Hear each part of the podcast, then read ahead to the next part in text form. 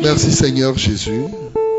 Tu es le modèle d'obéissance dans toutes les générations. Jusqu'à la mort, à la mort de la croix, tu as été obéissant.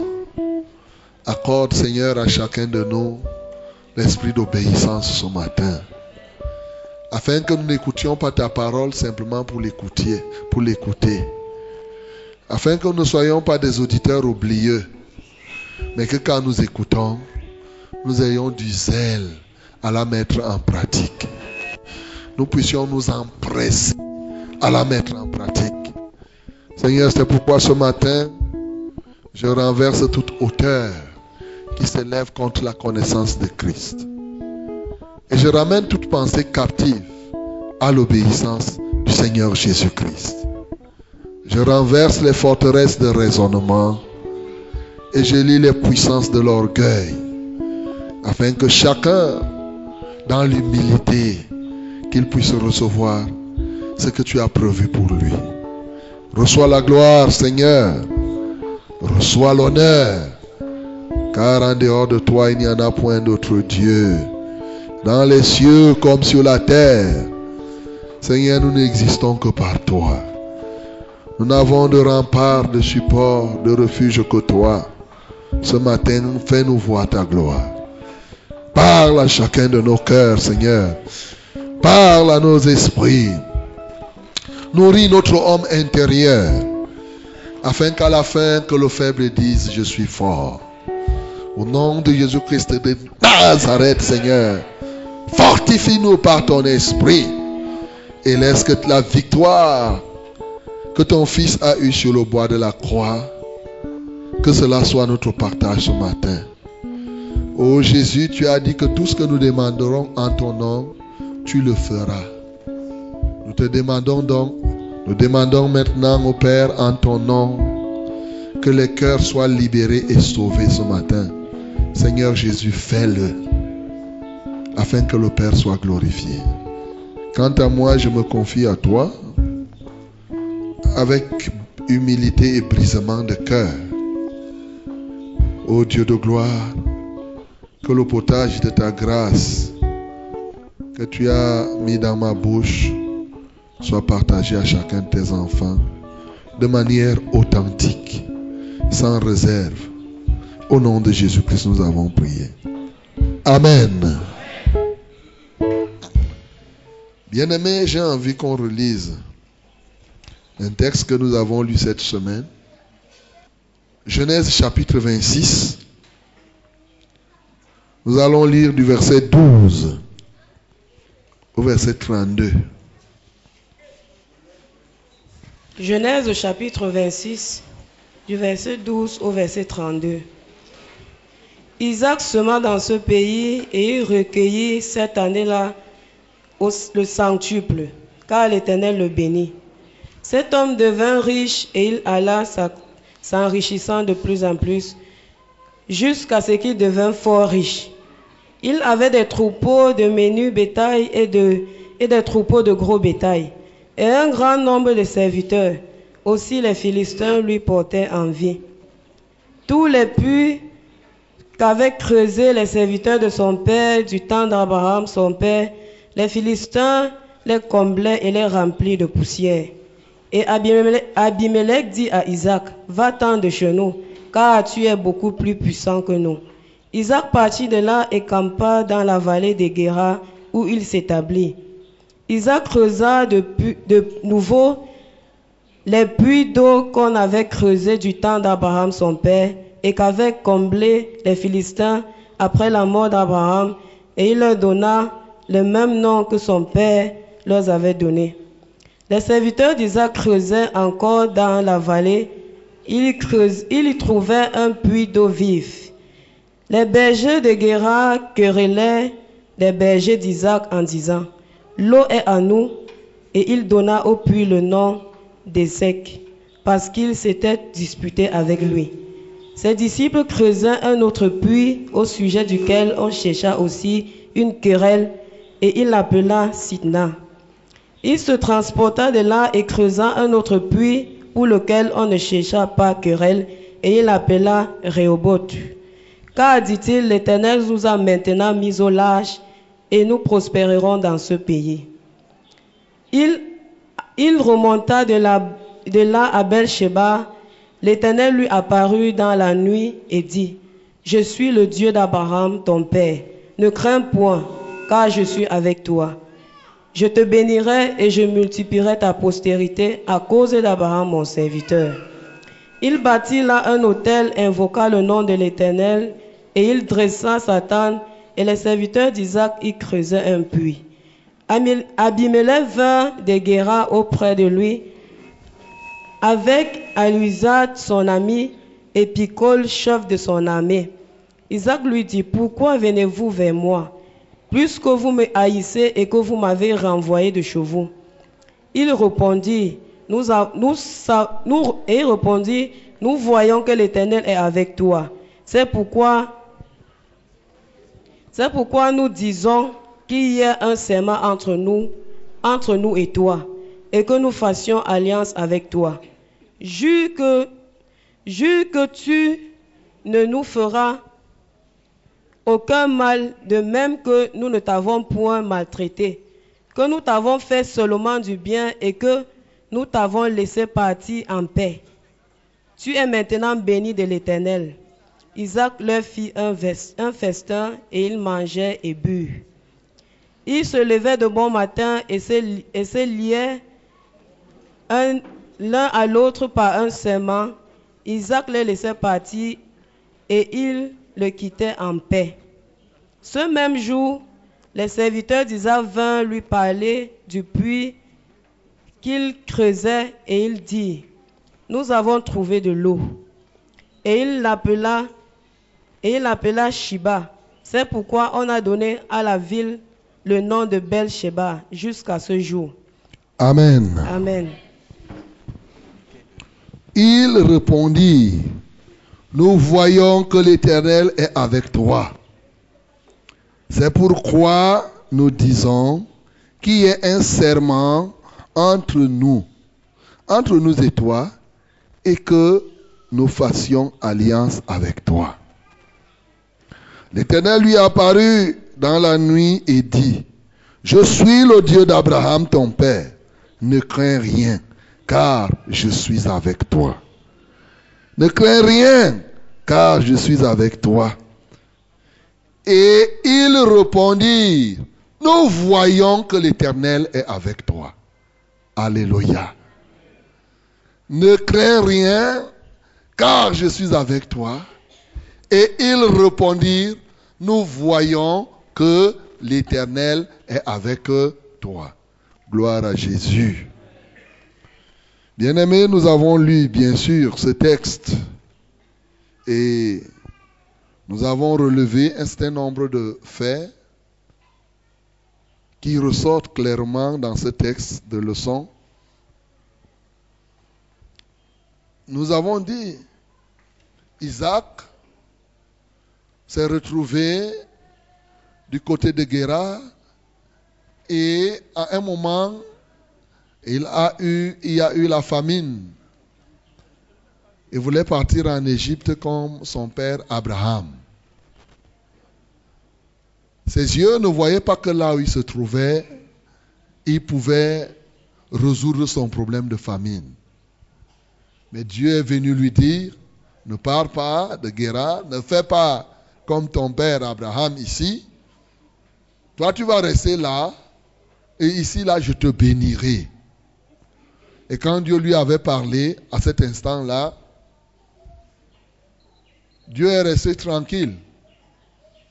Isaac a écouté ce que Dieu lui avait dit. Il est resté sur, sur place. Et quand Isaac est resté sur place, bien entendu, Dieu l'a béni. Il a sémé, il a récolté 100 fois ce qu'il a semé. Et ayant récolté 100 fois ce qu'il a semé, les Philistins qui étaient autour de lui voyaient comment il s'est enrichi. Il avait les moutons, les chèvres, les bœufs et un très très grand nombre de serviteurs. C'est-à-dire des gens qui l'aidaient Oui, les gens qui travaillaient avec lui. Alors, lorsque ils ont constaté que Isaac était tellement riche, puisque la Bible elle-même dit qu'il était fort riche, il était riche, non seulement il était riche, il allait s'enrichissant, mais en plus, il devint fort riche. Les autres ont dit que non. Ils sont devenus jaloux. Et étant devenus jaloux, leur roi Abimelech a dit que Isaac, tu dois partir d'ici. Je peux m'imaginer que le roi, lorsqu'il a dit Isaac doit partir ici, il se disait certainement que si Isaac part de là où il est, son troupeau va mourir. Puisque entre-temps, les citoyens avaient pris soin de fermer les puits afin que le troupeau n'ait plus à boire. Il a dit donc, pars d'ici. Je suis persuadé que Abimelech s'attendait déjà à voir Isaac souffrir. Mais je rappelle qu'entre-temps, Abimelech avait donné l'interdit aux gens de toucher à Isaac. Mais comme la richesse est arrivée, lui-même est rentré dans la jalousie. Et quand il a chassé Isaac, Isaac est parti. Isaac arrive à la plaine. Il creuse. Il trouve d'abord que ce territoire-là, les serviteurs d'Abraham avaient creusé des puits. Mais les Philistins ont fermé ces puits. C'est-à-dire qu'ils ont fait disparaître ce qui était prévu. Cet endroit est devenu vide. Par exemple, vous voyez, quand il y a un puits ici, ils prennent la terre. En ce temps-là, ce n'était pas les puits comme aujourd'hui on fait un puits, on cimente. C'est un puits, on a creusé, on a creusé.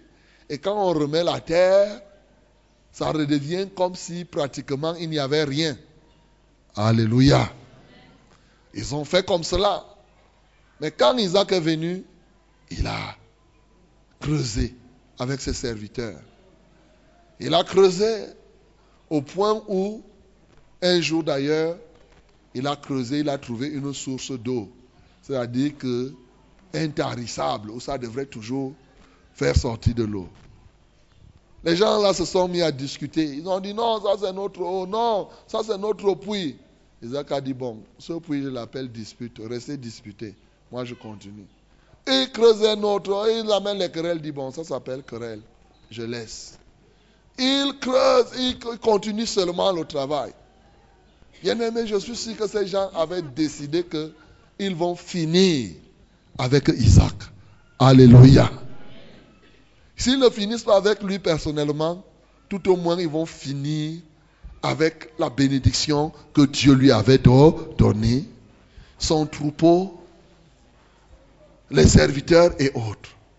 Mais ils ont continué à creuser au point où ils ont creusé un qui s'appelait Rehoboth. Là où ils ne pouvaient plus discuter quoi que ce soit. Et alors, Isaac, quand ils n'ont plus discuté, il a compris qu'il a atteint, comme on dit, le point d'achèvement. Là où maintenant, il va vivre ce que lui-même appelait sa prospérité. Et maintenant, dès que tous ces événements se sont passés, Dieu est venu parler à Isaac. Il lui dit, je suis le Dieu de ton père Abraham. Ne crains rien, car je suis avec toi. Je te bénirai. Aïe, est-ce que Dieu ne l'avait pas encore béni? Il dit encore, il commence à lui parler, je suis avec toi. Car je suis avec toi, je te bénirai. Je te multiplierai, je multiplierai ta postérité à cause d'Abraham. Et le renouvelle. Comme pour lui dire que j'ai fait, mais je n'ai pas encore fini de faire. Alléluia. Ce matin, je veux te dire, Dieu a déjà fait quelque chose dans ta vie, mais il n'a pas encore fini de faire. Il a fait une chose dans ta vie, mais il n'a pas encore fini de, faire. C'est pourquoi il vient encore ce matin te dire, ne crains rien, car je suis avec toi. Ne crains rien. Il sait qu'il y a encore du travail dans ta vie. Il sait qu'il y a encore quelque chose qui doit se passer dans ta vie. Je bénis le Seigneur parce que Monique a retenu son nom. Elle s'appelle qui? Ne me touche pas. Alléluia. Je vous avais dit ici qu'il y a des gens dont le nom c'est Ne me touche pas. C'est comme ça que Lot était. Le jour où ces rois-là avaient essayé de toucher à Lot, Abraham s'est levé. Ils ont perdu non seulement Lot, mais même les autres choses qu'ils avaient prises. Alléluia. Ils pouvaient rester sans toucher Lot. Ils prennent les autres choses. Ce serait pas. Mais le jour ils ont touché à celui qui s'appelle Ne me touche pas. C'était grave dans leur camp. Alléluia. C'est très important de savoir que ceux qui sont en Christ ont un nom marqué sur leur corps, ne me touche pas.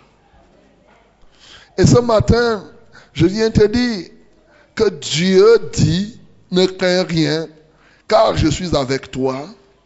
Je te bénirai, je ferai ceci. Pourtant, Isaac avait déjà été béni plusieurs fois, mais Dieu savait que ce qu'il a décidé de faire dans la vie d'Isaac n'était pas encore fini. Il y avait encore quelque chose à faire. Il est arrivé à Rehoboth, cet endroit où on ne peut plus discuter, cet espace libre.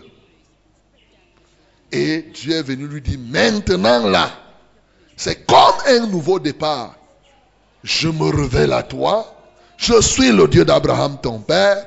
Ne crains rien. Je te bénirai. Je multiplierai ta, postérité. Et quelque temps après que Dieu se soit révélé ainsi, voici Isaac qui va construire là un hôtel. Et il va invoquer le nom de l'Éternel. Il va prier. Il va utiliser, il va dire, tu es mon Seigneur. C'est lui qui me dirige. C'est lui qui me commande. Car j'ai marché là, j'ai creusé partout. Mais c'est toi qui as dirigé mes pas jusqu'à un endroit où je peux creuser le puits que personne ne peut plus discuter. Je ne pouvais pas le faire par moi-même. Il a invoqué Dieu comme cela. Et bien sûr, par la suite, ce qui va se passer, c'est que ceux qui l'avaient au départ persécuté, ceux qui l'avaient chassé dans la pensée de voir sa richesse, dans la pensée de voir ce qu'il avait reçu disparaître, vont constater, et cette fois-ci, dans la profondeur, que Dieu est vraiment avec lui.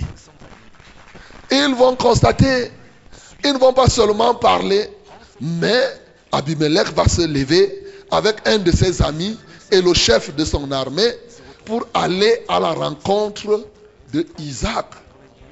Vous imaginez le roi qui prend son ami et son chef de l'armée. Dès qu'ils arrivent, ils voient Isaac.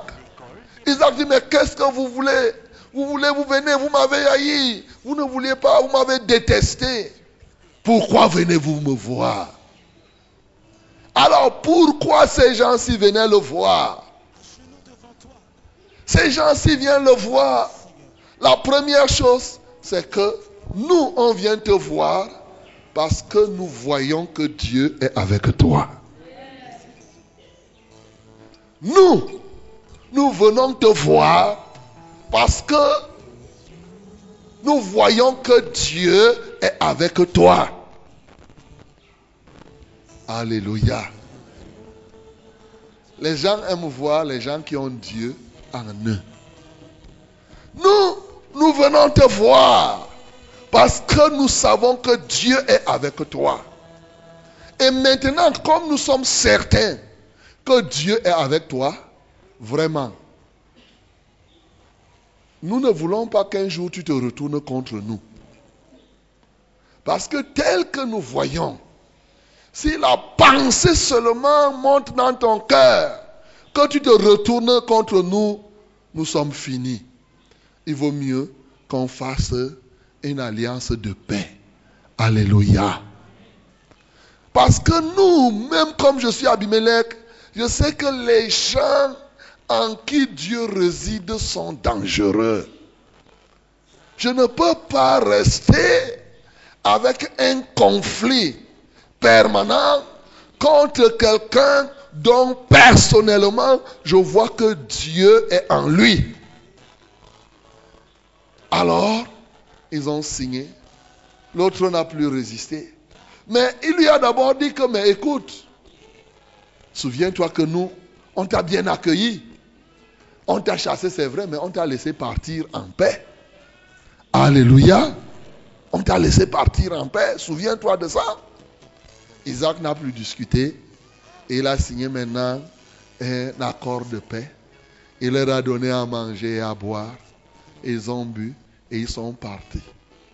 Entre-temps, ses serviteurs avaient creusé, creusé, creusé. Et quand ils ont creusé, ils ne trouvaient pas de l'eau. C'est pourquoi dès qu'ils ont signé l'alliance de paix, la Bible dit, ce même jour, des serviteurs d'Isaac vinrent lui parler du puits qu'il creusait et lui dire, nous avons trouvé de, l'eau. Ce même jour. Ça veut dire que temps ils avaient creusé. Ils étaient en train de creuser. Mais ils n'avaient pas encore trouvé l'eau.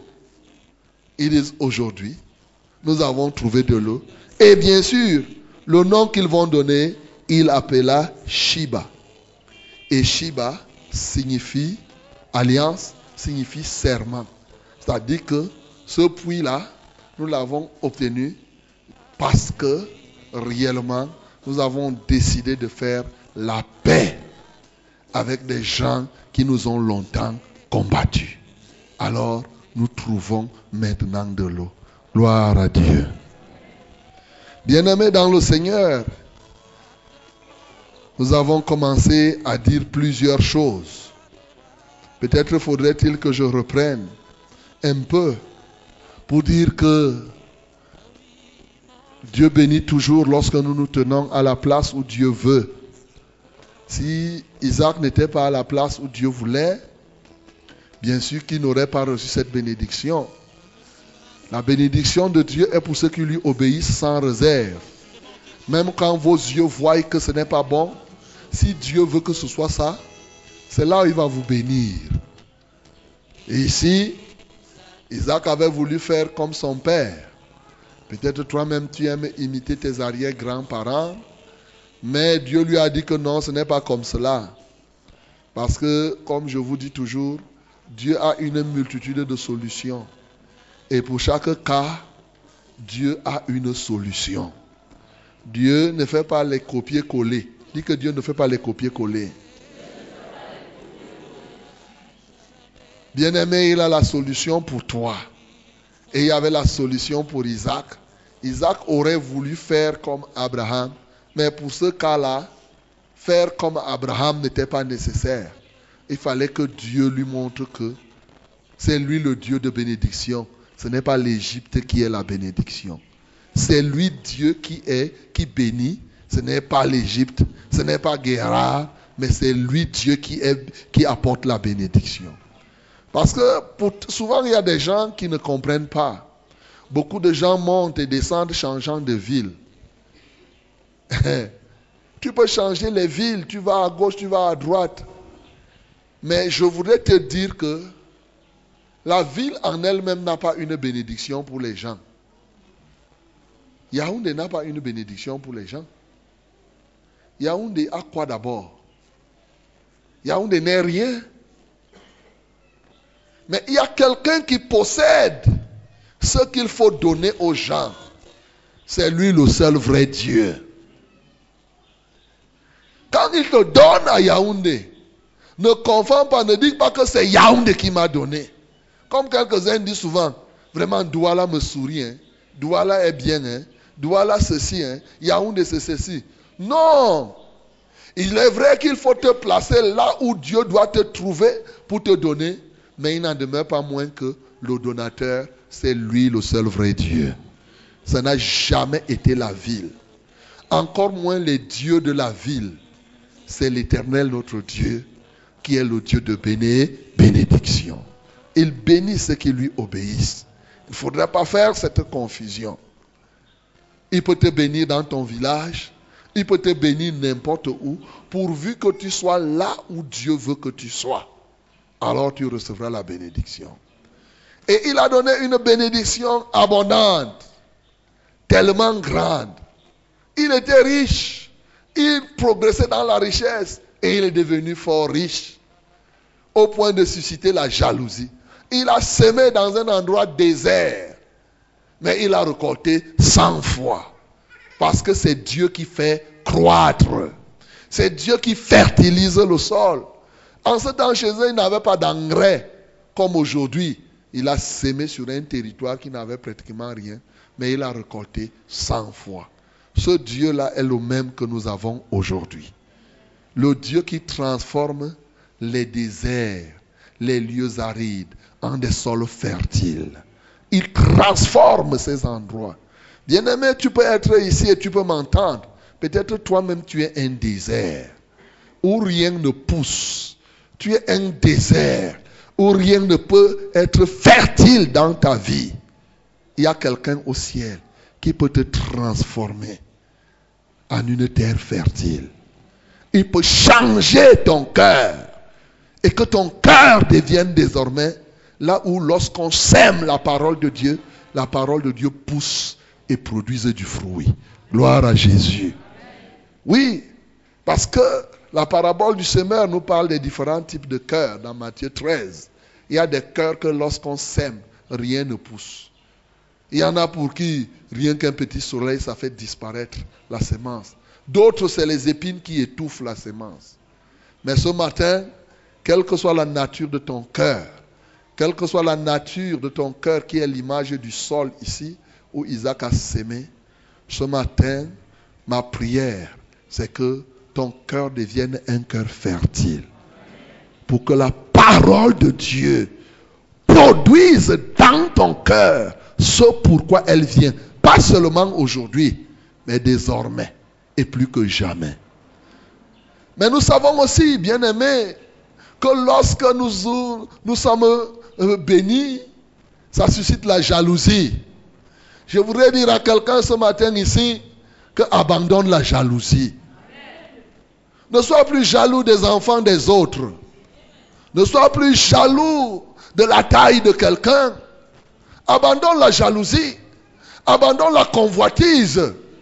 Car plusieurs sont convoiteurs aujourd'hui. Les gens ne se réjouissent pas de ce que Dieu leur donne. L'ennemi passe leur temps à fermer les yeux des gens. Vous savez, nous avons deux yeux. Et effectivement, les gens ne voient. L'ennemi ferme l'œil où tu dois voir ce que Dieu t'a donné. Il ouvre l'œil pour voir ce que Dieu ne t'a pas donné et ce que les autres ont. Il ouvre tes yeux et tu passes ton temps à convoiter, convoiter les choses, convoiter les maris des gens, convoiter les femmes des gens, convoiter les enfants des gens, les richesses des autres. Et cela suscite en toi de la jalousie ou tout au moins de l'aigreur. Tu deviens aigri parce que tu vas passer ton temps à dire que, oh, vraiment, Dieu ne m'a pas donné ceci. Ce matin, je te rappelle que ce que Dieu t'a déjà donné est plus grand que ce qu'il ne t'a pas donné. Ce que Dieu t'a déjà donné est de très loin plus grand que ce qu'il ne t'a pas donné. Il t'a donné Jésus-Christ. En Jésus-Christ, il y a le tout de Dieu. Et il n'y a plus rien qui soit comme Jésus de Nazareth. Il n'y a plus rien. Jésus-Christ est le tout de Dieu. Donc, tu ne peux pas négliger Jésus et penser seulement que Dieu va te donner ceci. Même si Dieu te donnait le ciel, la terre, les étoiles, tout ce qui existe, tous les poissons des mers, toutes les richesses de la terre, tout ça, ça ne va jamais valoir Jésus-Christ de Nazareth. Il, s'est donné lui-même à toi. Donc ce qu'il t'a déjà donné est plus grand que tout ce que tu vois que tu n'as pas. C'est pourquoi tu dois te réjouir. D'avoir Jésus-Christ comme ton Seigneur et ton Sauveur personnel. Et si toi tu es ici, tu n'as pas encore connu ce Jésus, tu es le plus malheureux de tous les hommes. Si toi tu m'entends, tu n'as pas encore connu ce Jésus, tu es le plus malheureux de tous les hommes. Quelles que soient les richesses que tu peux avoir, quels que soient les diplômes que tu peux avoir, quels que soient les honneurs que tu peux avoir, quels que soient les habits que tu peux avoir, si Jésus-Christ n'est pas dans ton cœur et tu n'as pas compris que c'est le don suprême de Dieu, inégalable, au-dessus de tout don, tu es le plus malheureux de tous les hommes. Tu es le plus malheureux, mon bien-aimé. Car tout ce sur quoi tu t'accroches, ce n'est que poussière. Et bientôt, ça deviendra poussière. Ce n'est que mort. Et bientôt, tu ne lèveras plus. Jésus-Christ s'appelle la vie. Il est là. Bien-aimé, ce matin, tu peux recevoir Jésus comme ton Seigneur et ton Sauveur personnel. Toi qui ne l'as pas encore reçu. Oui, ces hommes n'avaient pas compris. Au lieu de regarder au Dieu qui bénissait Isaac, ils se sont mis à regarder qui? Isaac. Et ça a suscité la jalousie. Bien-aimé, la jalousie vient d'où? De ce que les hommes décident de regarder aux hommes. La jalousie vient d'où? De ce que les hommes décident de regarder aux choses. Aussi longtemps que tes yeux seront rivés sur les choses, aussi longtemps que tes yeux seront rivés sur les hommes, il y aura de la convoitise, il y aura de l'insatisfaction jusqu'au jour où tu détourneras ton regard des choses et des hommes pour fixer vers celui qui est le créateur de toutes choses. Voilà l'erreur de ces Philistins. Et c'est l'erreur que beaucoup commettent aujourd'hui. Ils regardent les hommes, ils regardent les choses, ils regardent. Et pendant que tu regardes là, comment tu vas voir Dieu? Bien-aimé, ce matin, détourne ton regard des choses. Détourne ton regard des hommes. Lève les yeux, comme on a chanté. Regarde vers le ciel. Pas pour regarder le ciel, mais pour regarder celui qui s'y trouve. Celui qui y règne. Le ciel est son trône, la terre est son marchepied. Son nom, c'est l'éternel, notre Dieu. C'est lui que tu dois regarder parce que c'est lui la source intarissable de la bénédiction. Eh bien, Abimelech était convaincu, Abimelech était convaincu, il a dit, oh, toi, Isaac, tu es devenu trop puissant plus que nous. Va-t'en de ce lieu. Dans la pensée d'Abimelech, peut-être pouvait-il se dire que comme maintenant il va partir de ce lieu, c'est ce lieu qui lui donnait la bénédiction. Il faut qu'il abandonne ce lieu. Comme ça, cette bénédiction va finir. Mais est-ce que la bénédiction était finie? Alléluia. Isaac, quand on lui a dit va-t'en, il ne s'est même pas mis à discuter. Il a pris ses choses, il est parti. Il s'en va, il creuse le puits. Les puits sont refermés. Il creuse. Là où les gens ont fermé, il recreuse encore. Il recreuse davantage. Les gens se mettent à discuter. Ils creusent. Les gens disputent. Ils arrachent. Ils disent c'est pour nous, c'est pour nous, c'est pour nous. Exactement comme nous voyons dans la vie, il y a des gens qui passent leur temps à ravir les choses des autres. Tourne-toi dire à celui qui est à côté de toi que tu as déjà arraché la chose de qui dans la vie? Tu as déjà arraché la chose de qui dans la vie?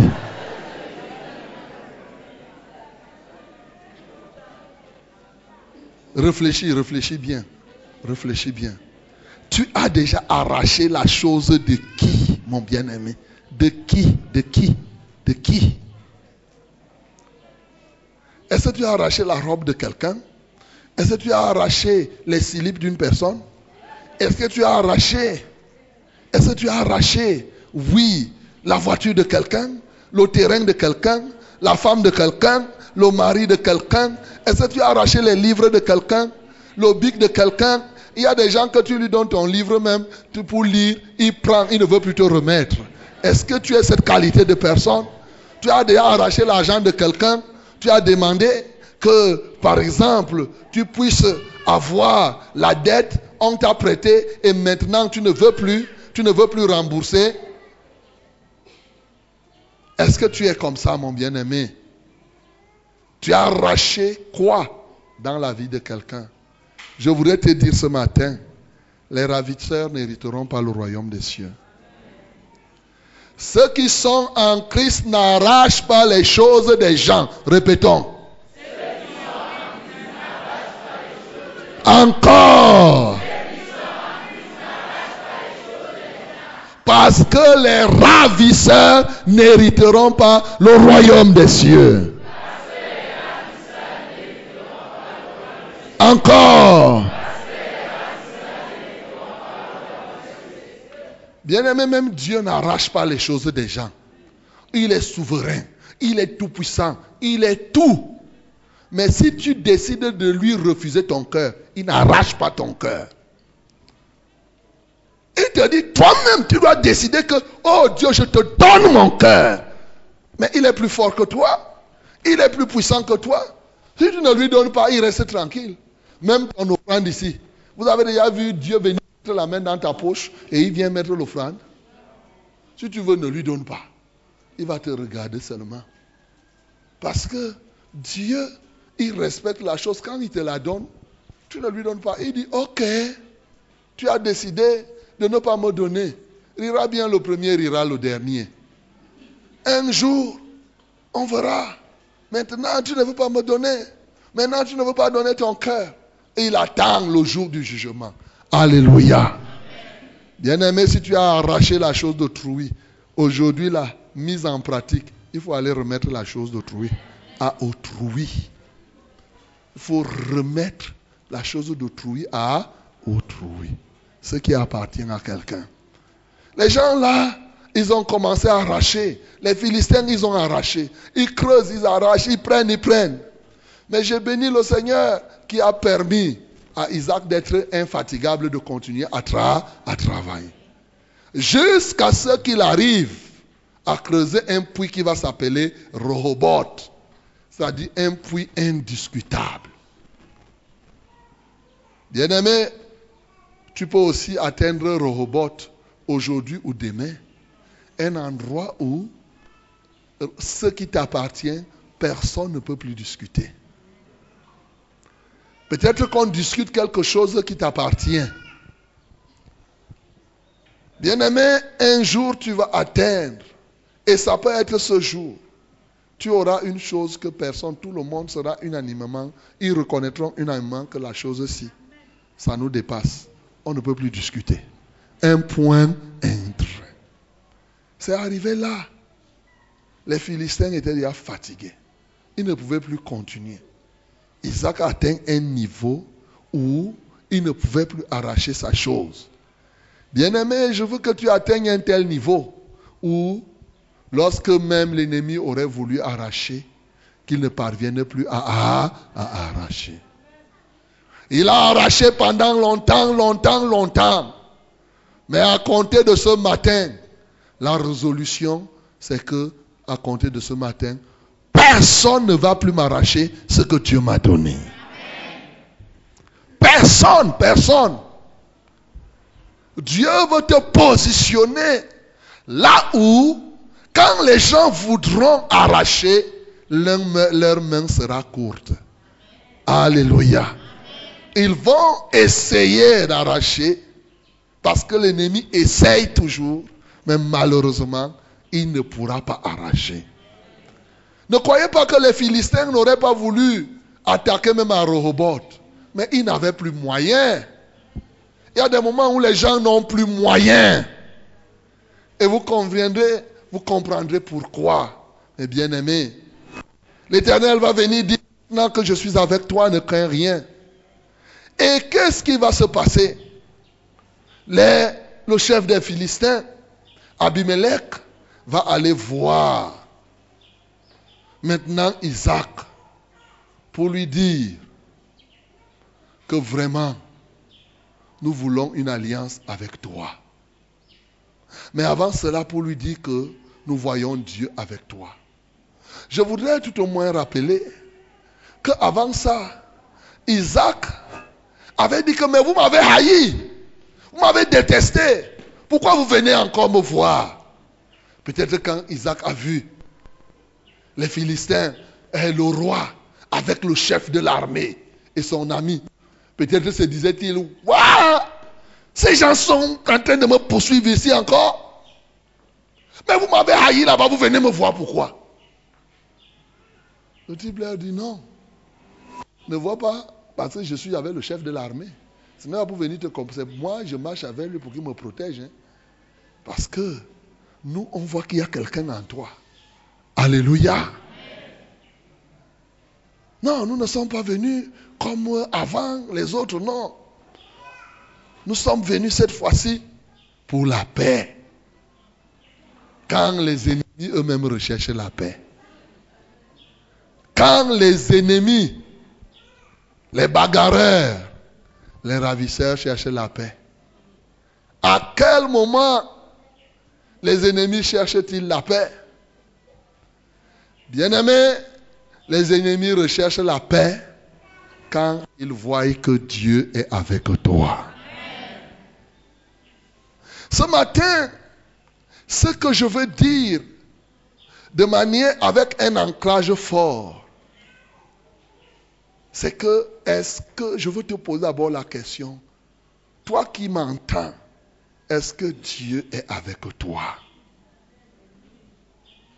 Je veux parler ici du moment où Dieu est avec nous.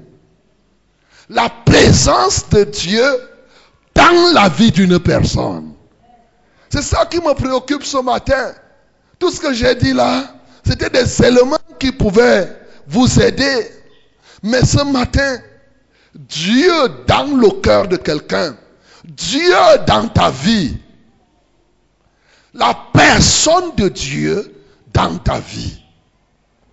Bien-aimé, Dieu est venu dire à Isaac, ne crains rien, je suis avec toi. Et les Philistins ont vu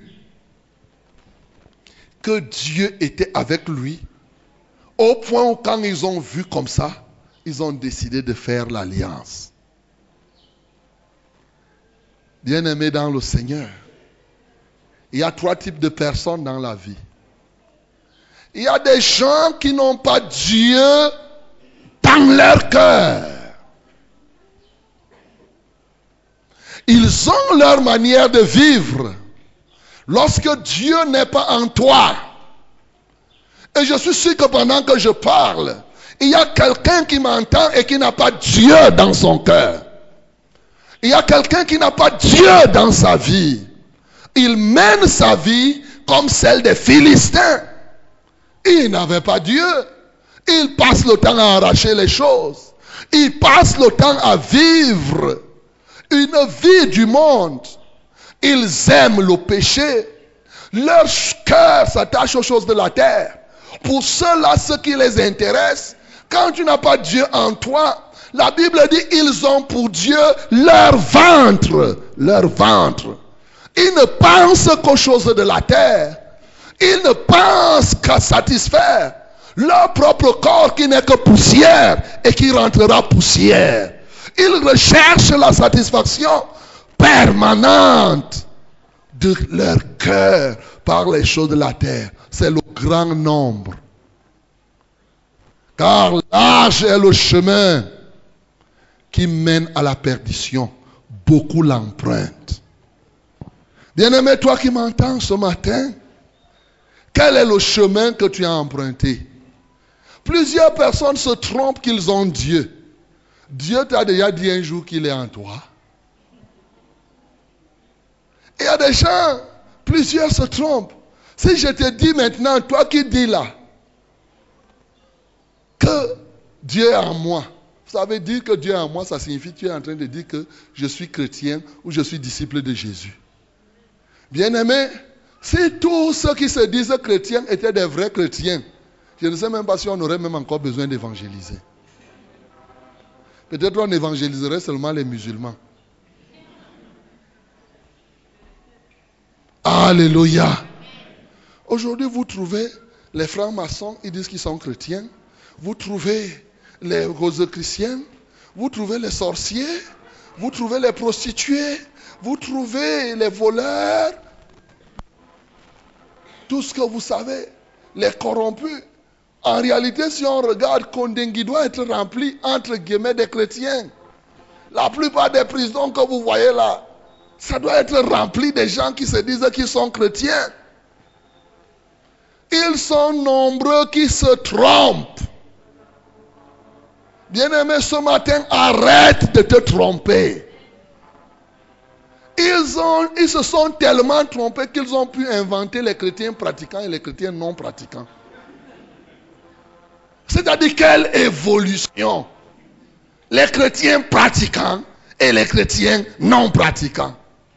Aïe. Mon bien-aimé, si toi tu es un chrétien non pratiquant, tu n'es pas chrétien du tout. Ou on est chrétien, ou on est chrétien. C'est l'un ou l'autre. Soit tu es un chrétien, soit tu es un chrétien. C'est tout. Il y a des gens qui sont des vrais chrétiens. Oui. Est-ce que tu te retrouves véritablement que tu es un enfant de Dieu? Est-ce que Dieu est dans ton cœur? Dieu dans le cœur de quelqu'un, ce Dieu-là qui entre dans ton cœur s'appelle Jésus. Alléluia. Il s'appelle Jésus. Ce matin, mon bien-aimé, accepte que Jésus entre dans ton cœur. Accepte qu'il y vive. Toi qui m'entends. Ceux qui marchent sans Jésus, j'ai dit tout à l'heure, sont les plus malheureux. C'est pourquoi ils commettent toutes sortes d'infamies, toutes sortes de mensonges. Comment vous pouvez penser que quelqu'un dise qu'il est chrétien et quand il doit prier, il tape le front comme ça Il dit que je fais le signe de la croix. Et toi, tu penses que c'est chrétien? Jésus, tu as entendu un jour que Jésus veut prier, il a tapé les, les, quatre coins cardinaux. Et, il dit qu'il prie. Il tape le nord, le sud, l'est à l'ouest. Et il dit qu'il a déjà prié. Toi, tu as déjà vu Jésus faire ça? Un chrétien, c'est ce qui est écrit dans la Bible. 1 Jean chapitre 2, le verset 6. C'est clairement, lisez même. 1 Jean 2, le verset 6. Parce que quand je parle, vous pouvez croire que c'est ma Bible qui dit. Votre Bible dit la même chose. Toi qui ouvre toi-même, ouvre. 1 Jean, je ne dis pas Jean. 1 Jean, chapitre 2, c'est-à-dire premier épître de Jean. 1 Jean 2, le verset 6. Lisez. 1 Jean 2, verset 6. Mhm. Celui qui dit qu'il demeure en lui marche aussi comme lui. Celui qui dit qu'il demeure en Christ marche aussi, aussi, comme lui il a marché. Amen. Alléluia. Être chrétien signifie être en communion, demeurer avec Christ. Celui qui demeure avec Christ marche comme Christ lui-même a marché.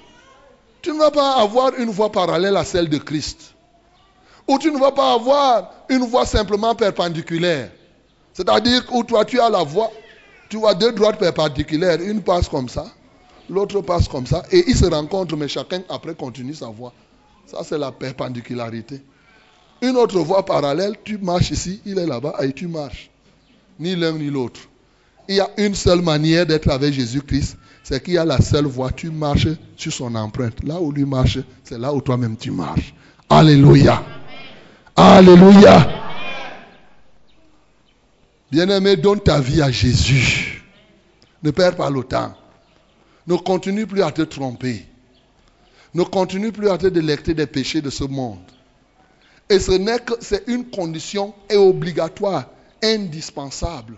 Et c'est quand tu donnes ta vie à Jésus que lui, il entre dans ton cœur. Ne crois pas que les gens vont voir que Dieu est avec toi alors que tu n'as pas Christ. Non. Quel est le Dieu que les gens vont voir qu'il est avec toi? Le Dieu qui te pousse à pécher. Le Dieu qui te pousse à mentir. Le Dieu qui te pousse à commettre adultère. Le Dieu qui te pousse à pratiquer la sorcellerie, à pratiquer la magie. Ce Dieu n'est pas Jésus-Christ de Nazareth. Jésus-Christ est venu pour chercher et sauver ce qui était perdu. Il vient plutôt pour te délivrer des choses que je viens de citer et de plusieurs autres encore. Bien-aimé, ce matin, tu peux donner ta vie à Jésus. Tu peux prendre une résolution ferme de marcher comme Jésus lui-même a marché. Vous voyez, tout à l'heure, le frère disait que le baptême, tu pouvais respecter. il y a un seul baptême, c'est la Bible qui dit. Dans Ephésiens chapitre 4, il dit qu'il y a un seul Dieu, un seul baptême. C'est tout. Un seul Seigneur. S'il y a un seul baptême, quel est le baptême qu'on doit appliquer? Hein? Quel est le modèle de baptême? Mais celui de Jésus-Christ. Puisque nous disons que nous sommes chrétiens et que nous devons marcher comme lui-même il a marché. Si Jésus s'est baptisé dans l'eau, on a plongé Jésus. Qui es-tu pour que tu te tiennes seulement avec tes vestes et on te met quelques gouttes d'eau sur la tête? Tu imagines quelqu'un part se baptiser, il a les beaux habits, il est assis là. Et on vient, on te baptiser au nom du Père et du Fils et du Saint-Esprit. On dit Amen. Et les gens acclament. Il y a quoi? Si Jésus qui n'a pas péché a tenu à se laisser plonger dans l'eau totalement. Jean aurait voulu même refuser de baptiser Jésus dans Matthieu chapitre 3 au verset 13. Il aurait décidé, il aurait pensé que non, non, non, non, non. Jésus a dit, laisse que cela se fasse ce qui est juste. Bien-aimé, il est juste de se baptiser comme Jésus s'est baptisé. Et il est injuste de continuer à te tromper.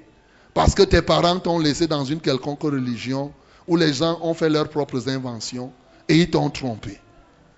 Non, sors de ces choses accepte de marcher comme Jésus lui-même a marché. Oui. Jean qui a baptisé Jésus n'était pas un bonbon pasteur. Ce n'était pas quelqu'un qui était en train de blaguer. Jean prêchait dans le désert. Repentez-vous. Vous avez trouvé Jean en train de discuter la boisson avec les gens? Vous l'avez trouvé en train de courir derrière les femmes de l'église? Vous avez trouvé Jean en train de transformer les diaconesses en ses multiples épouses? Oh, toi qui m'entends, il y a des gens qui deviennent diaconais dans les églises parce qu'ils veulent sortir les pasteurs qui s'y trouvent. Et ils se plaisent.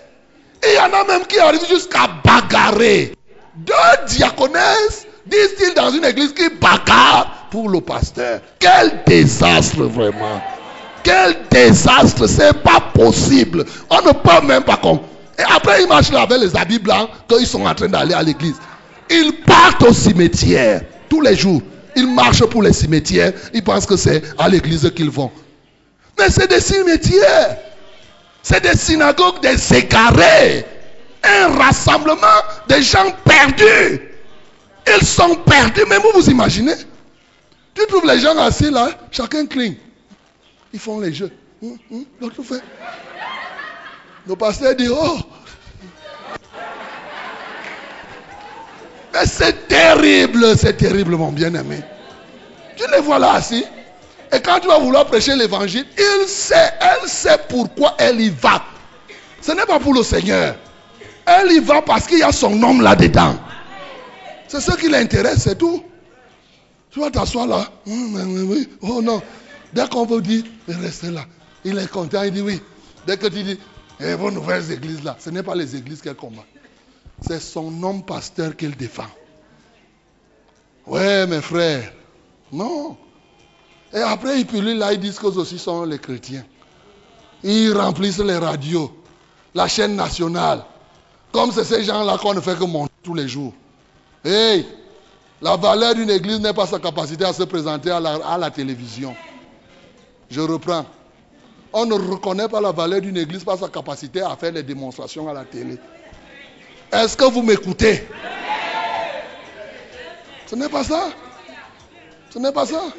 Ce n'est pas la démonstration de la télévision. Parce que les gens font les histoires à la télé. Tu penses que ça veut dire qu'il y a la vérité là-bas? La plupart de ceux qui passent à la télé là sont des menteurs. Ils ne connaissent pas la vérité. Alléluia. Et mon bien-aimé, je suis content que j'énerve quelqu'un à l'heure actuelle. Je suis content parce que je suis en train d'énerver quelqu'un. Quand je dis comme ça, il dit pourquoi le pasteur la parle comme ça? Ça veut dire que quoi? Lui, c'est qui? Moi, je te parle. Tu es énervé, c'est bon. Ça veut dire que la parole est en train de te toucher. Oui, ça te touche. Parce que quand la vérité vient devant toi, ça te fait d'abord que énerve-toi. Mais, mais par la suite, tu comprendras que je suis en train de te parler du bien. Mais bien aimé, ça n'a pas de sens. Aujourd'hui, les gens montent, ils descendent là.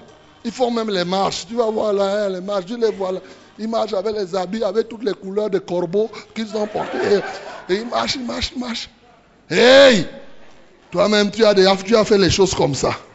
Si tu, si tu avais déjà fait un jour comme, répands-toi. Répands-toi.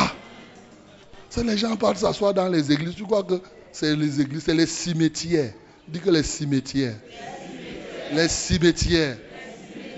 Ils s'enfoncent dans la mort. Mon bien-aimé, le Seigneur Jésus est venu pour ressusciter ceux qui sont dans ces cimetières. Ce matin, peut-être que tu y es.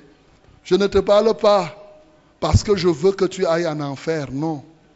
La Bible dit ne participez pas aux œuvres infructueuses des ténèbres, mais dénoncez-les. Alléluia. Nous sommes là, nous sommes investis pour dénoncer. C'est la vérité. Je peux parler à tête haute. Je défie quiconque me dit que je lui ai fait la cour ici depuis qu'il me connaît. Voilà. Voilà. Lève le doigt, même à la radio, appelle un jour. C'est aussi simple, ce n'est pas compliqué. Donc, on parle à tête haute. Alléluia. Gloire à Jésus. Gloire à Jésus. C'est ça. Après, ils vous diront, faites ce que je vous dis de faire, ne faites pas ce que je fais. Moi, je vous dis, faites ce que je vous dis de faire. Faites ce que moi je fais. Imitez-moi. Voilà. Imitez-moi et vous irez au ciel. Ce n'est pas compliqué. C'est ça la vérité.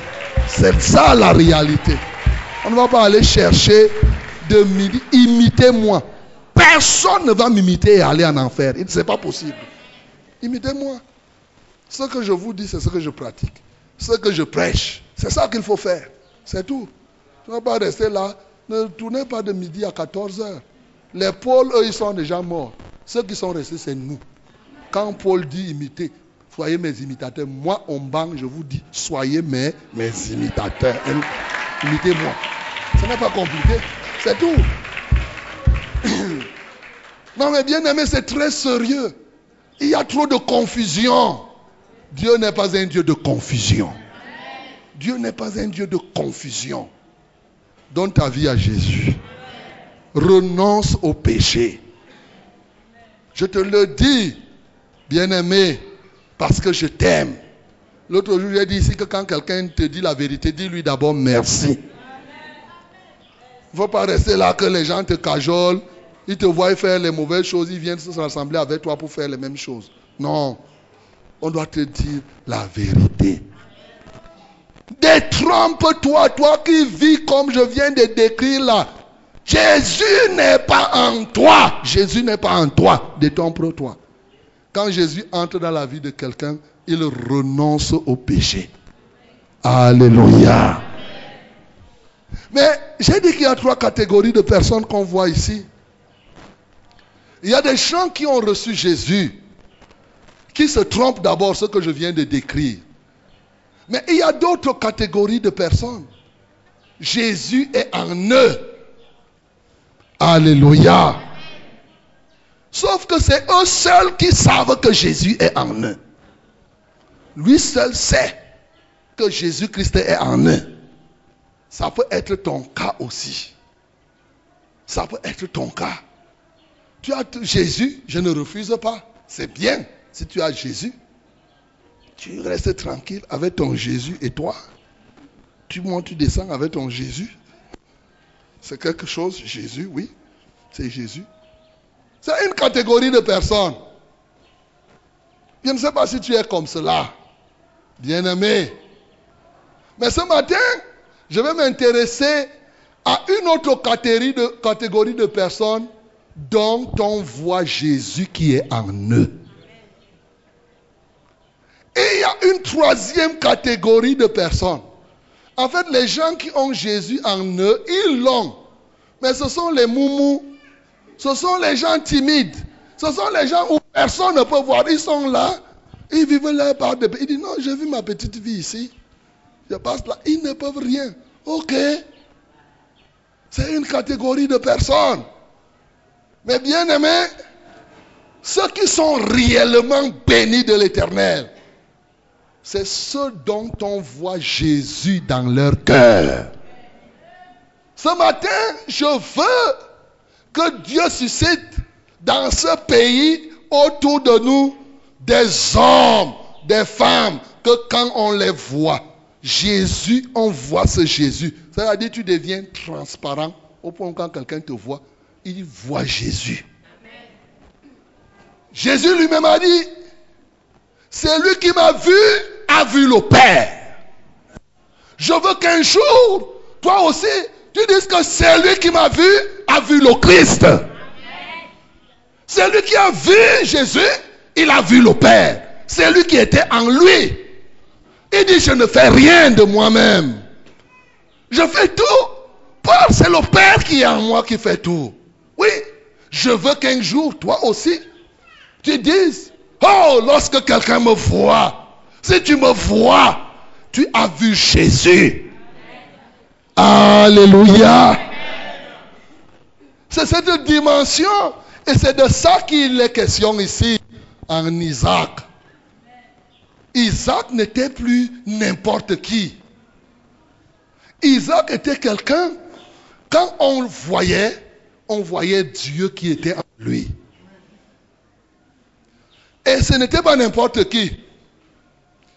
Non seulement les hommes normaux voyaient Dieu en lui, mais surtout ses ennemis voyaient qu'il a Dieu. Ses persécuteurs voyaient qu'il a Dieu. La question que je me pose, comment, quels sont les éléments ici qui peuvent nous montrer que Isaac voyait et que qu'est-ce qui a permis aux Philistins de voir Dieu? Dans le cœur, dans la vie d'Isaac Bien-aimé, Dieu est invisible. C'est vrai ou c'est faux? Dieu est esprit. Ceux qui l'adorent doivent l'adorer en esprit et en, en vérité. Donc Dieu, dans sa nature, ce n'est pas une chose. Quelqu'un ne peut pas te dire que l'affaire c'est Dieu. Non, on n'accepte pas. On ne dessine pas les choses. Il dit que tu ne te feras point d'image taillée. Ni des choses qui sont dans les cieux, ni de représentation ou quoi que ce soit. Comment les Philistins ont-ils pu voir Dieu dans la vie d'Isaac? Bien sûr, plusieurs personnes se disent qu'ils ont vu Dieu dans la vie d'Isaac parce que Isaac était devenu fort riche. Mais moi je vais vous dire, s'ils avaient vu ce Dieu-là dans la vie d'Isaac, parce qu'il était fort riche, mais pourquoi ils ont d'abord chassé? Parce qu'ils l'ont chassé. Il était bien riche au moment où on l'a chassé. Ils sont devenus jaloux. Ils ont regardé. Ils l'ont vu. Il me semble que ce n'était pas seulement la richesse qu'ils pouvaient voir en Isaac et qui pouvait faire qu'ils confessent de leur propre bouche que Dieu était avec lui. Alléluia.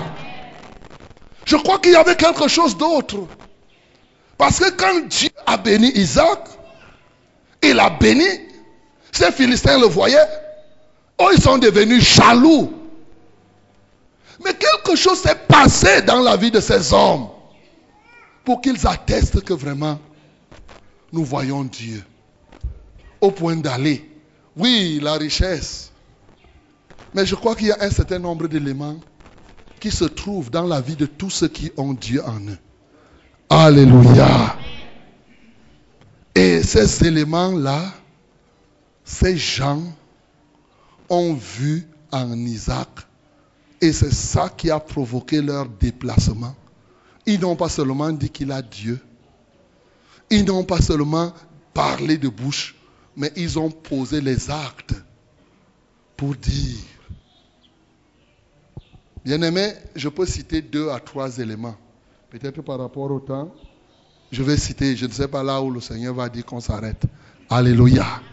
Alléluia. Vous savez que j'aime souvent donner les longs courriers. Dis que long courrier.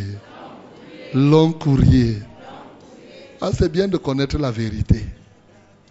Surtout quand on a passé toute la vie. Tu as déjà 50 ans, on t'a parlé du mensonge. Le reste du temps qui te reste, il faut bien écouter la vérité. Même si on prêche pendant trois heures, tu dois écouter la vérité. Ne dis pas que non, je suis fatigué. Quand tu fais souvent le Congo, ça, tu ne te fatigues pas. Il y a les gens qui peuvent faire le Congo ça pendant une heure de temps. Ah, seulement. Voilà. Elle dit seulement. Donc, quelqu'un peut passer même toute sa vie à faire le Congo ça, il n'est pas fatigué. Et dès qu'on commence à lui parler la parole, dit que Seigneur, je ne me fatigue pas. Parce que je suis en toi. Et comme tu as dit dans ta parole, que le faible dise, je suis fort. Je déclare, je suis fort. Que le fatigué dise, je ne suis pas fatigué. Je ne suis pas fatigué. Alléluia. Bien-aimé, il y a quelque chose qu'on doit retrouver obligatoirement en toi et qui était en Isaac, qui était visible des hommes au-delà de la richesse qu'ils pouvaient avoir. Bien-aimé, la richesse n'est pas la seule propriété de Dieu. Peut-être qu'il faut parler un peu de la richesse. Les satanistes sont riches.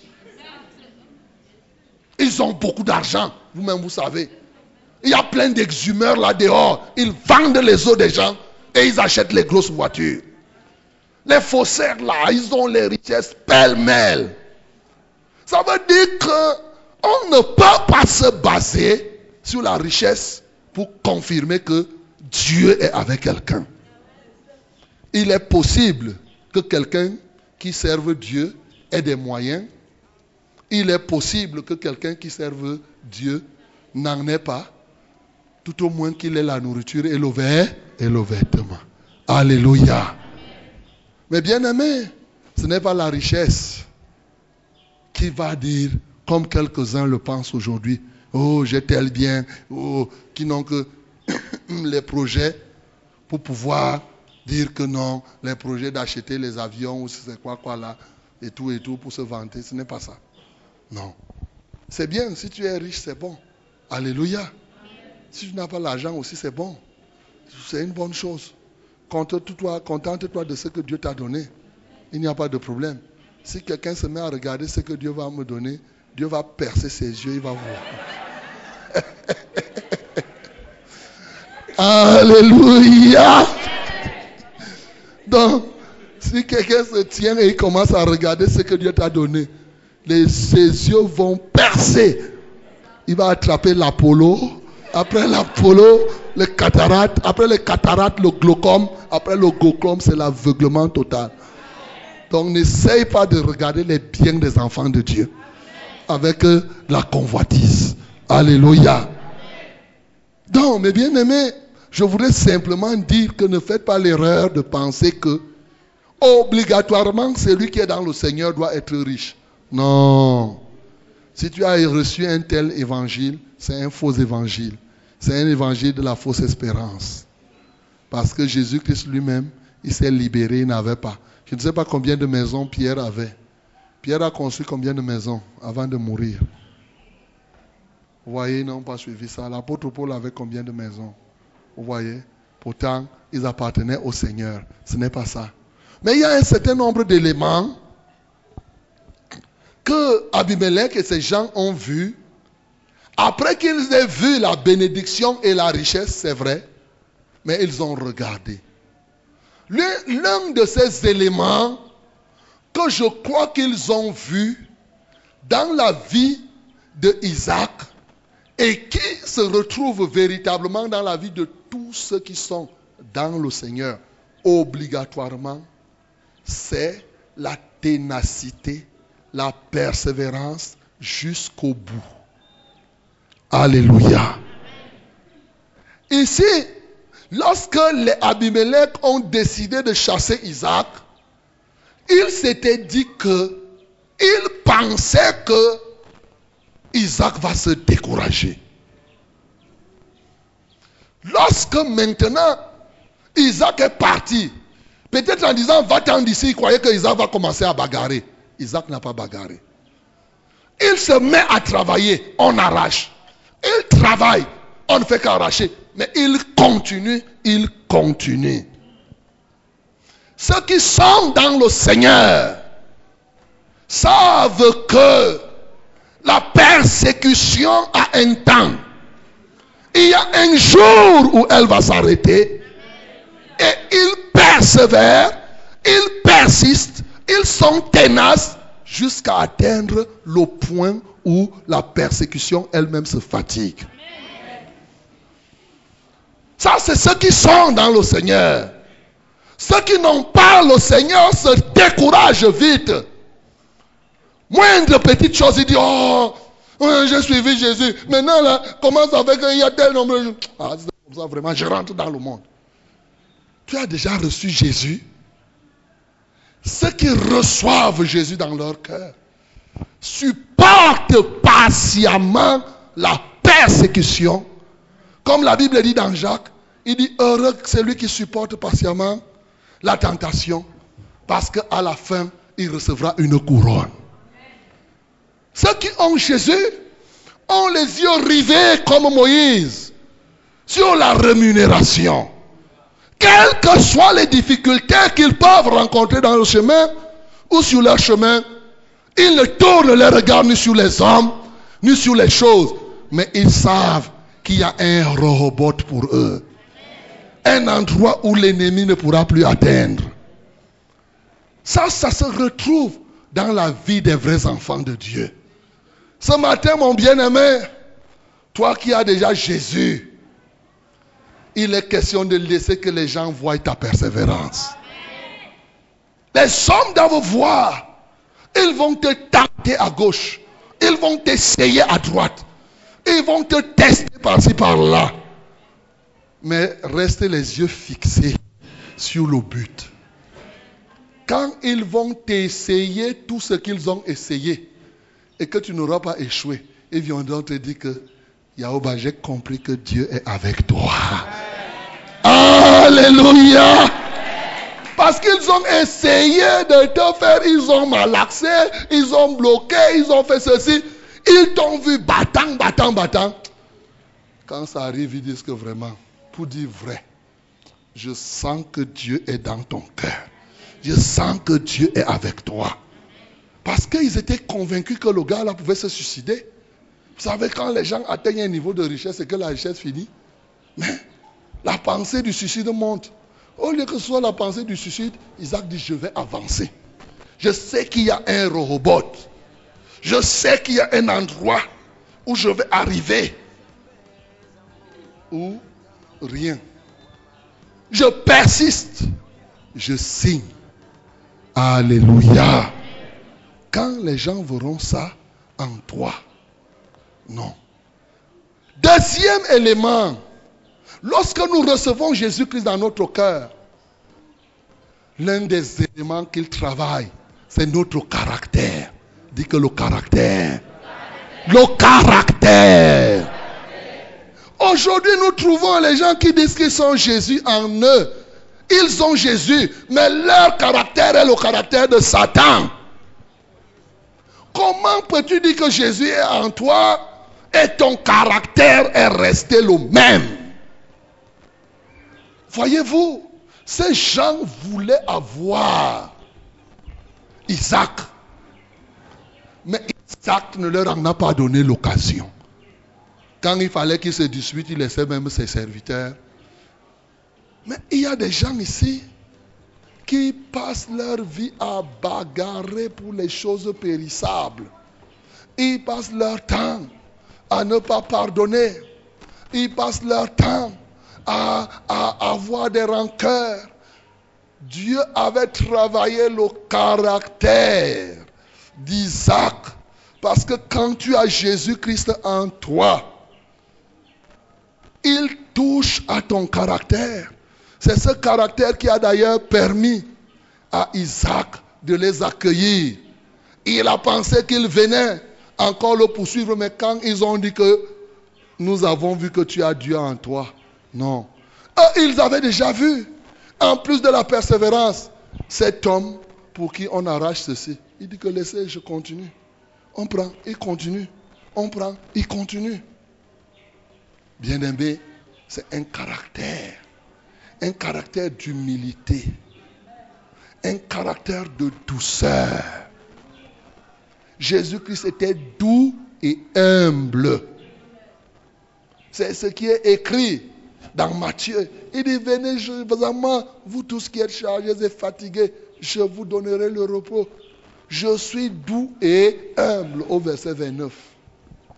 Le caractère. Beaucoup de gens sont dans le Seigneur, mais leur caractère n'a pas changé. Ils s'énervent comme ils s'énervaient avant. Ils bagarrent comme ils bagarraient avant. Ils insultent les gens comme ils insultaient avant. Ils mouchardent comme ils mouchardaient avant.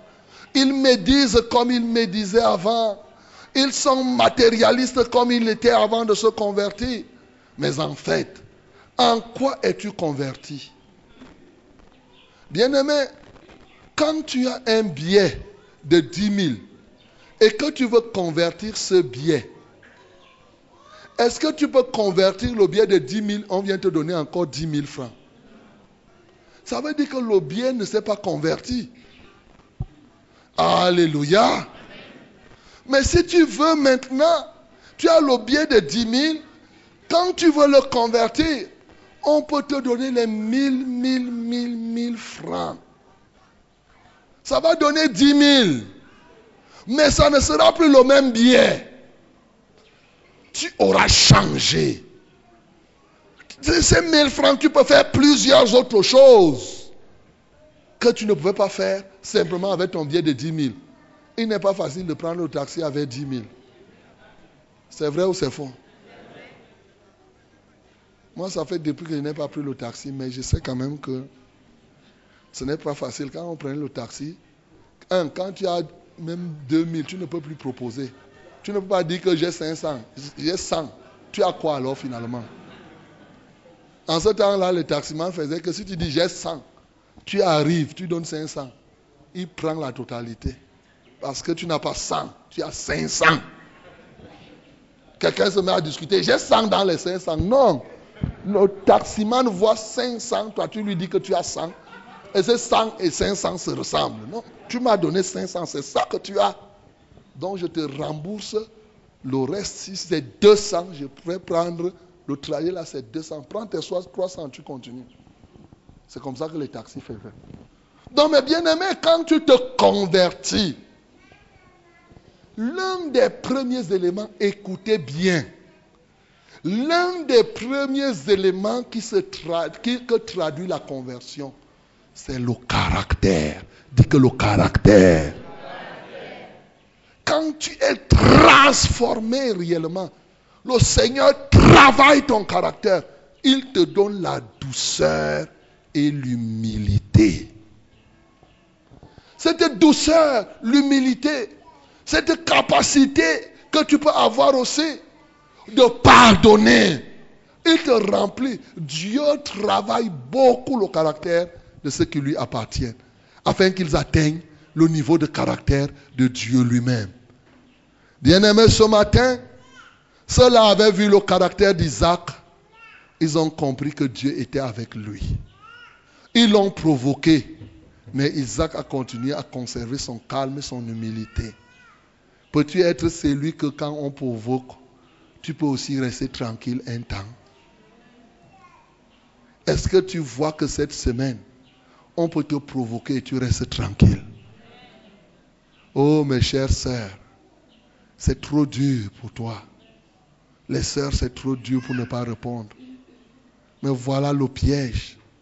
Le piège de la sœur est dans sa bouche.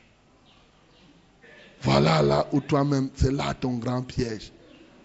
Dès qu'on te parle un mot qui n'est pas, tu commences à dire, hum, hum, hum. tu parles, tu remets la bouche. Pourquoi je ne réponds pas pourquoi? Non, bien-aimé, toute cette semaine, quand on va te provoquer, ne réponds pas. Ne réponds pas. Travaille. L'humilité, la douceur, la maîtrise de soi. Travaille, travaille. C'est de ça qu'il s'agit. Quand Dieu est en toi, il apporte en toi son caractère. Et le caractère de Dieu en nous, c'est le fruit de l'esprit. Ce que je décris là. Voilà ce que les Philistins ont vu. Ils ont essayé, essayé, essayé. Mais ils n'ont pas pu parce qu'il avait un caractère de Dieu en lui. Ils ont commencé à dire, je vois que Dieu est avec toi. Dernier élément qui se trouve. Je suis convaincu que ces gars-là ont essayé peut-être mystiquement ou n'importe comment, ils ont essayé même d'imaginer d'arracher Rehoboth. Ils ont imaginé, ils ont essayé dans leur pensée. Ils se sont dit, oh, comment on peut faire? Comment nous pouvons faire pour arracher cette affaire-ci? Parce que nous ne voulons pas voir cet homme comme il est. Malheureusement, leurs mains étaient courtes pour toucher Isaac. Ceux qui appartiennent au Seigneur sont élevés à une certaine position où lorsque l'ennemi veut les atteindre, il y a quelqu'un qui est là pour les venger. Il y a quelqu'un qui est là. Bien aimé, comme nous avons dit, les vrais enfants de Dieu sont positionnés à un niveau où ils s'appellent intouchables. Ils pouvaient chercher par tous les moyens à détruire ce que Dieu avait donné. Ils ont arraché les autres puits. Mais celui-ci là, non. Un vrai enfant de Dieu a un puits que le diable ne peut pas arracher. Il a une chose que Satan ne peut pas prendre. Même si c'est comment. Et quand Satan voit cette chose en toi, il confesse lui-même que j'ai vu que Dieu est avec toi. Il va essayer, essayer, essayer, essayer, essayer. Il va tourner de midi à 14 heures. Il y a une chose que les enfants de Dieu conservent jalousement. Quand l'ennemi voit ça, cet homme-là peut être n'importe quoi. On peut faire tout, mais la chose-là, il ne va pas lâcher. Cette affaire s'appelle la vie éternelle. Cette affaire s'appelle le salut. Alléluia. Quand Satan voit en toi la vie éternelle, quand il voit en toi comment tu te bats pour conserver jalousement le salut, il finit par conclure que Dieu est avec cet homme-ci. Ce n'est pas n'importe qui. Ceux qui n'ont pas Dieu avec eux, ils vont parler de la bouche, je suis sauvé. Mais ils sont prêts à sacrifier leur salut à l'autel du mensonge. à l'autel de la cupidité, moindre petite chose, ils peuvent abandonner le salut. Mais ceux qui sont de Dieu, tu peux tout prendre, sauf son salut. Tu peux tout prendre.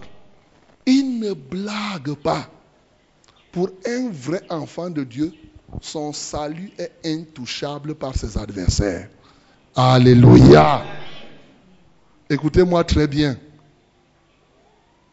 Quand je dis comme ça, ce n'est pas pour dire que je suis en train de parler pour quelques-uns, comme quelques-uns aujourd'hui qui disent que quand on est sauvé, c'est tout, on ne peut plus perdre le salut. Ce n'est pas ce que je dis. Quand tu es sauvé, tu peux perdre le salut. Mais celui qui ne perd pas le salut, c'est celui qui aura conservé le salut. Quand tu es sauvé, Satan ne peut pas arracher le salut que tu as. Tes ennemis ne peuvent arracher le salut. Mais il est possible que tu perdes le salut là. Comment? C'est quand toi-même tu le jettes. Ce n'est pas quand Satan prend. C'est quand toi-même tu le jettes et tu l'abandonnes. Alléluia. Quand tu es sauvé, aussi vrai que tu es jaloux de ton salut, ni les anges, ni les démons, ni les esprits, personne ne t'arrachera ce salut, sauf si toi-même tu le sors et tu le mets dehors. Et on met le salut dehors avec quoi? Le péché. Quand tu pêches, c'est pour dire qu'à Satan, vole-moi cette histoire, détruis-moi cette affaire. Mais aussi longtemps que tu vas continuer à obéir, tu vas continuer à faire la volonté de Dieu, le salut va demeurer en toi. On conserve le salut en demeurant dans la présence de Dieu. Et les hommes verront la manière dont tu gardes ça jalousement. Ils vont comprendre, ils vont dire que non, celui-ci, Dieu est avec lui. Parce qu'il ne blague pas avec la chose de Dieu. Alléluia. Il ne blague pas avec la chose de Dieu. Si tu veux perdre ton salut, tu commences à blaguer. Aujourd'hui, tu es présent, demain, tu n'es pas là. Aujourd'hui, tu es absent, tu arrives à la réunion, tu sors avant la fin de la prédication, tu pars faire autre chose. Pendant qu'on prêche, tu t'assieds là dehors, tu comptes les voitures qui passent. Tu regardes les gens, tu dis bon, bonjour, bonjour. Tu dis que bon, le pasteur est en train de durer, qu'il dire là-bas. Ou bien, ah, quand il parle même, je vais écouter même étant ici dehors. Euh, je prends de l'air. Euh, ok, bon. Tu commences à faire les choses, les choses, les choses, les choses comme ça. À la fin, hop Tu vas voir à un moment, ton cœur ne va plus aimer les choses de Dieu. L'ennemi avait picoré la graine dans Matthieu chapitre 13. Il dit que c'est lui qui avait reçu la graine sur la route. Mais ça, l'oiseau est venu picorer. C'est très important, mes bien-aimés. Ne laisse pas, comme il dit dans l'Apocalypse, ce que tu as reçu, conserve-le. C'est ce que la Bible dit. Conserve. Même si tu es dans n'importe quelle situation. Alléluia. Isaac voulait faire l'erreur. Il avait dit, vous m'avez haï, pourquoi venez-vous? Abimelech a répondu que non. Nous avons traité, nous t'avons traité et nous ne t'avons traité que en bien. Comment tu peux dire qu'on t'a haï? Alléluia. Oui, Isaac, pourquoi venez-vous vers moi? Puisque vous m'avez, vous me haïssez et que vous m'avez renvoyé de chez vous. Ils répondirent, nous voyons que l'Éternel est avec toi. C'est pourquoi nous disons qu'il y ait un serment entre nous, entre nous et toi, et que nous fassions alliance avec toi. Jure que tu ne nous feras aucun mal. De même que nous ne t'avons point maltraité, que nous t'avons fait seulement du bien. Hey! Et que nous t'avons laissé partir en paix. Donc, le fait que les Abimelech aient chassé Isaac, ils ont fait du bien à Isaac. Tu comprends ça? Hey! Donc, il y a des moments, par exemple, un sorcier te lance la maladie, il dit que je vais lui faire du bien. Il te chasse, il dit que non, nous ne t'avons pas maltraité. Nous t'avons bien reçu et nous n'avons fait que du bien. Tu comprends? Les vrais enfants de Dieu, ceux qui ont Dieu en eux. Isaac a attesté cela parce qu'un quand on lit là, il n'a pas dit non. Bien plus, il leur a donné à boire et à manger. Acclamons pour le nom du Seigneur Jésus. Alléluia.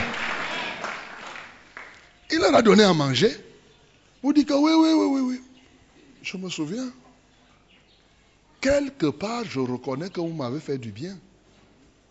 Parce que si vous ne m'aviez pas chassé, je n'aurais pas pu avoir robot.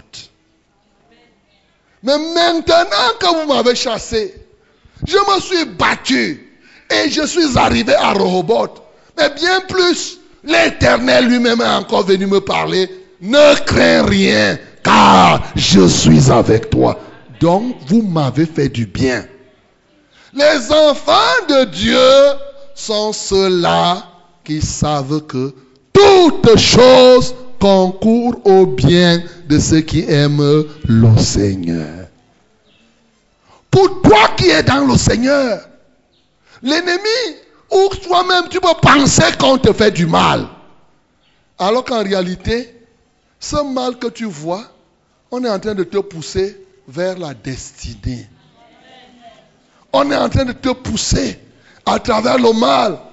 On te pousse à un lieu d'accomplissement que personne d'autre ne peut plus toucher. Au début, ça se voit mal. Au début, ça se voit. C'est comme si c'est une mauvaise chose. Bien-aimés, les enfants de Dieu croient que toutes choses concourent au bien de ceux qui aiment le, le Seigneur. Toutes choses. Dès que ça t'arrive, c'est ainsi que tu peux commencer à bénir l'Éternel. Si tu as échoué quelque part, cet échec t'a fait du bien. Si tu as été malade ou tu es malade quelque part, cette maladie te fait du bien. Je suis sûr qu'il y a des gens ici que s'ils n'avaient pas été malades, on ne se serait jamais rencontrés. Vous voyez? La maladie a fait qu'on se voie. Mais ça, c'est une bonne chose. Alléluia. Il y a des gens que si vraiment ils n'avaient pas les problèmes, ils devaient être maintenant peut-être en train de boire la bouillie après le 2-0. Les problèmes sont là pour t'aider à revenir vers le Seigneur. Alléluia. Tu serais en train de faire autre chose. Si tu n'avais pas eu les rêves là, les rêves, les rêves où on te poussait, on te poussait, tu ne pouvais pas dire, non, je m'en vais voir le pasteur là. Oui. Ces choses doivent exister pour que vous veniez. C'est bien pour vous. Alléluia. C'est bon, cette maladie-là. Ce problème qui t'accable là est bon pour toi. Comme ça, ça va t'aider à bien suivre Fraîcheur Rosée. C'est très important. Pour ceux qui aiment le Seigneur, toutes choses concourent à leur bien. Bien-aimé, voilà quatre éléments que tu peux conserver et qu'on retrouve obligatoirement dans la vie des enfants de Dieu. Ce matin, tu peux donc être celui-là pour qui on va voir Dieu en toi. Il est évident que si vous permettez que je donne le cinquième, qui me paraît obligatoire,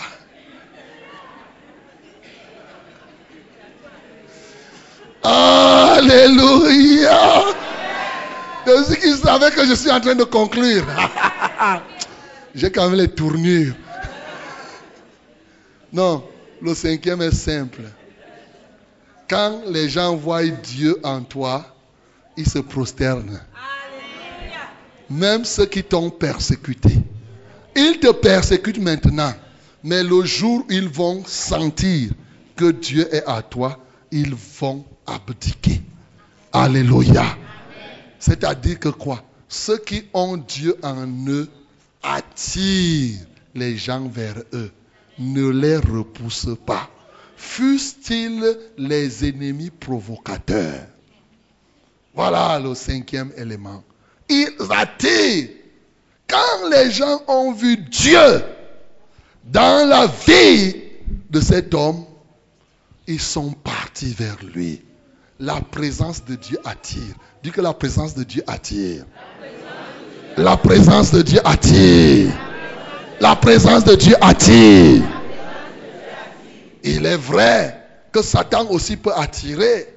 Aux autres, je leur ai parlé de la grâce. La grâce de Dieu qui attire. Alléluia.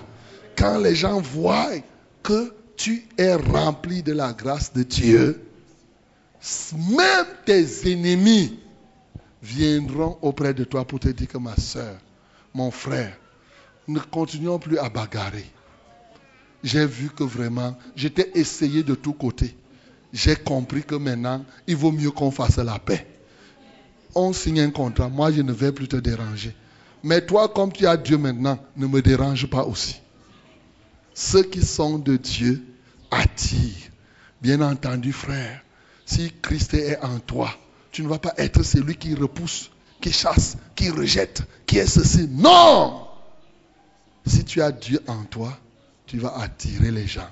Car il a dit, je ne rejette personne qui vienne à moi. Alléluia. Voilà cinq éléments. Maintenant, c'est la fin. Cinq éléments, effectivement, les cinq doigts de la main, qu'on doit retrouver dans la vie de celui-là qui est dans le Seigneur. On doit voir ça en toi. On ne, tu ne dois pas dire je suis dans le Seigneur seulement, que Dieu est en moi. On doit voir ces cinq éléments. On doit te voir tenace. On doit voir comment tu persévères. On doit voir effectivement, oui, comment tu atteins une position d'intouchable. On doit voir véritablement comment tu pardonnes. On doit voir comment les gens sont attirés. Ils aiment. Les gens aiment ceux qui ont Dieu en eux. Ils bagarrent au début, mais à la fin, ils finissent par reconnaître. Alléluia. Que le nom du Seigneur soit glorifié.